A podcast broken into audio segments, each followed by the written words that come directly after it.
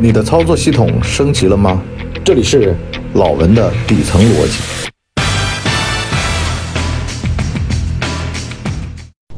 老文的底层逻辑，育人之术。话说呢，我今天早上啊，有一个听友非常好心，说快手上这声儿是不是你播出的？完了我就点了进去，啊，通篇的讲了一堆。首先说啊，不是我。啊，不是你博叔，我们也就在抖音上做了那么一小段儿，而且也不打算做下去了，因为视频吧，它跟音频不一样，它不能畅所欲言、只字片语的，很多时候能够反而断章取义，啊，贻笑大方。那么育人之术这个事儿啊，我突然在想，我说为什么我我那么讨厌做视频呢？另外一方面是这玩意儿吧，一个不小心被人。摘取了，断章取义了，那就变得啊，好像讲了一些就是特别特别似是而非的话。你就包括说像樊登他去做的一些这个短视频也有问题啊。短视频永远他都会断章取义，因为由于他的篇幅短，导致他话说不清楚。很多事儿你不能够把话简化那么简出来，而是得把话说清楚。这也是，你说吃饭啊，我讨厌果汁，我崇尚吃原来的那个样子的，比如橙子，我就吃橙子本身这样一个习惯啊，原食儿，原食儿最健康嘛。那么最有意思的事儿什么呢？育人之术，他通篇里面讲的啊，怎么育人什么的，其实啊，这个叫俯首甘为孺子牛，所谓的财散人聚。所谓的你想育人，必先育于人。什么叫育人啊？育人就是驾驭别人嘛，对不对？你骑人家头上拉屎拉尿，你说人家怎么啃呢？这个前段时间呢，就有这个研究者啊说，当年国党为了让我军这边投降啊，就是招降，然后弄了点什么八折的军饷券啊，然后什么什么给，后来发现不行，为什么呢？因为他们那儿通货膨胀呢，他们那儿发金圆券，早上一发，然后呢部队呢又不能出去兑换，所以呢导致到呢，到了休假日出去换的时候全是废纸。你说这战战斗力能行吗？所以呢很多事情啊，咱们得实事求是。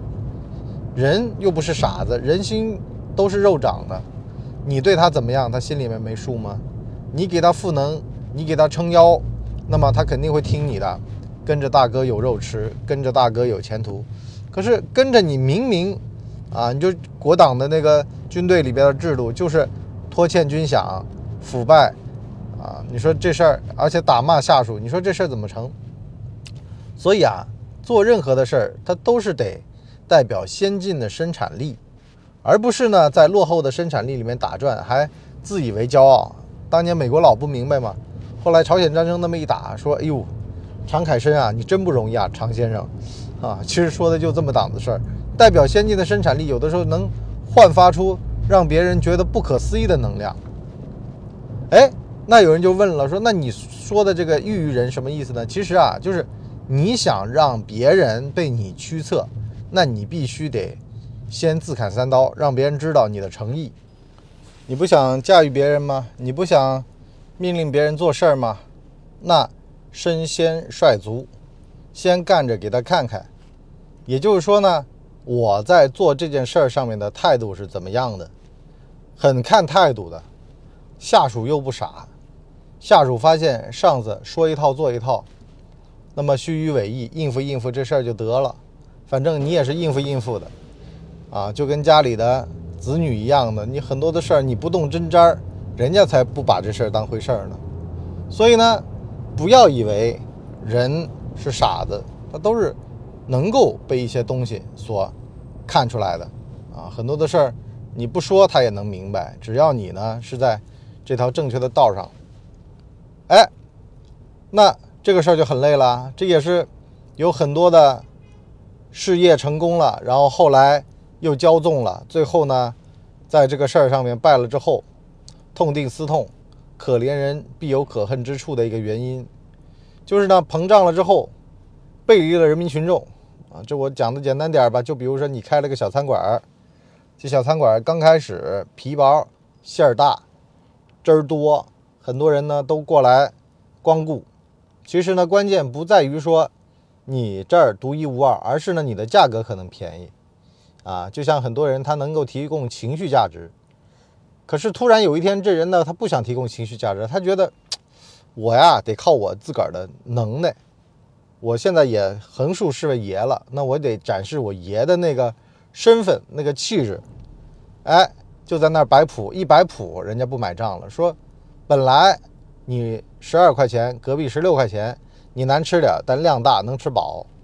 可是呢，你也升到跟隔壁的十六块钱一样，量呢也就那样了，不大了。那么好吃的程度上面，还是隔壁十六块钱好吃，那这事儿就没完了。所以呢，有的时候飘。飘完了，你得搞明白，凭什么人家能让你飘？不要因为人家的宠幸，从而呢骄纵自己啊！因为很多的事情啊，老生意啊，保持住就不容易。二代接班很容易搞改革新政，实际上呢，一门老生意能够传承下来，很关键的做法就是啊，什么都先别变啊，先把这个盘给转起来，完了再。就是守正出奇，可是很多的年轻人他不明白这个道理，他觉得是吧？你做了这么多年不成功，那么我动一动，搞不好就成功了呢。实际上，老头儿能够坚持到今天就已经很成功了。这也是生存智慧和成功的逻辑的一个博弈。你很多时候只看到了成功逻辑，并没有看到生存智慧。其实生存就已经算是成功的一大步了。因为只有活下来才配谈成功，但很多人呢宁愿惊险一跃，死就死吧，蒙眼狂奔，也不愿意呢先生存下来。这个在蓬勃期，在烈火烹油的双创时代可能是成立的，可是呢一旦到了这种冰河期啊，就像现在任正非说的，这个天儿很冷的时候，那很容易就冻死了。为什么呢？因为你不长皮毛。你光长那个骨头和肉了，皮毛在夏天看似没用，可是到了冬天就非常管用。有深厚的护城河，在高歌猛进的时候看似没用，可是呢，安全气囊在关键的时候能救你一命。这就是车上有的配置，它不显，但是呢，这个东西非常管用。可是有很多花里胡哨的配置，在关键的时刻是一点用都没有。所以呢。我有个工具，非显性论，就是如果它是个工具，那么稳妥好用，不显，这玩意儿就静静的在角落里面，你用完了你也不知道它是最好的。如果它在那儿上蹿下跳，比如说你买支笔上面雕花镂空，还得充电，还得干嘛的，那这个笔其实就没什么用。笔的最好的功效就是拿下用，用完了扔，扔完了还能再找一根，反正又便宜又皮实又好用。这才是关键，所以啊，学育人不如先育自己，克制自己的欲望，把自己修炼到打磨到比较好。第一呢，能吸引来更多优秀的人；第二呢，在做人做事的时候不会有妄念。现在很多的管理者有妄念，说你得替我担这事儿，我为什么招不到那么牛的下属等等的。其实这里面所谓的妄念，就是你都。不算个咖，那你怎么能要求周围的人是个咖呢？而且，你但凡是个咖了，周围的人慢慢也会变成咖。为什么成功的人往回一追，他年轻的时候都认识呢？不是因为他们在一个圈子里面，而是大浪淘沙，最后呢就这么几个人上岸了。可这几个上岸的人，他回想起来说：“哎呦，当年我们这小圈子里面的习惯真好啊！一个小的氛围，这个圈子的。”里边的价值体系非常的重要，一个好的价值体系，它能培养出来一批优秀的人，一群优秀的人里面就会有几个最后终于脱颖而出。你天天跟那些打牌的、喝酒的、抽烟的人里边扎堆儿，你说那里边有特别能够成器的人啊？那除非他们晚上打牌，那早上还读书是吧？这个拿好的抵消坏的，否则的话，这里边成器的可能性是非常非常低的。所以说呢，像这个育人之术吧，说难听点儿，实际上就是吸引力法则。你只能吸引你能吸引的那部分，你只能驱策你能驱策的那部分。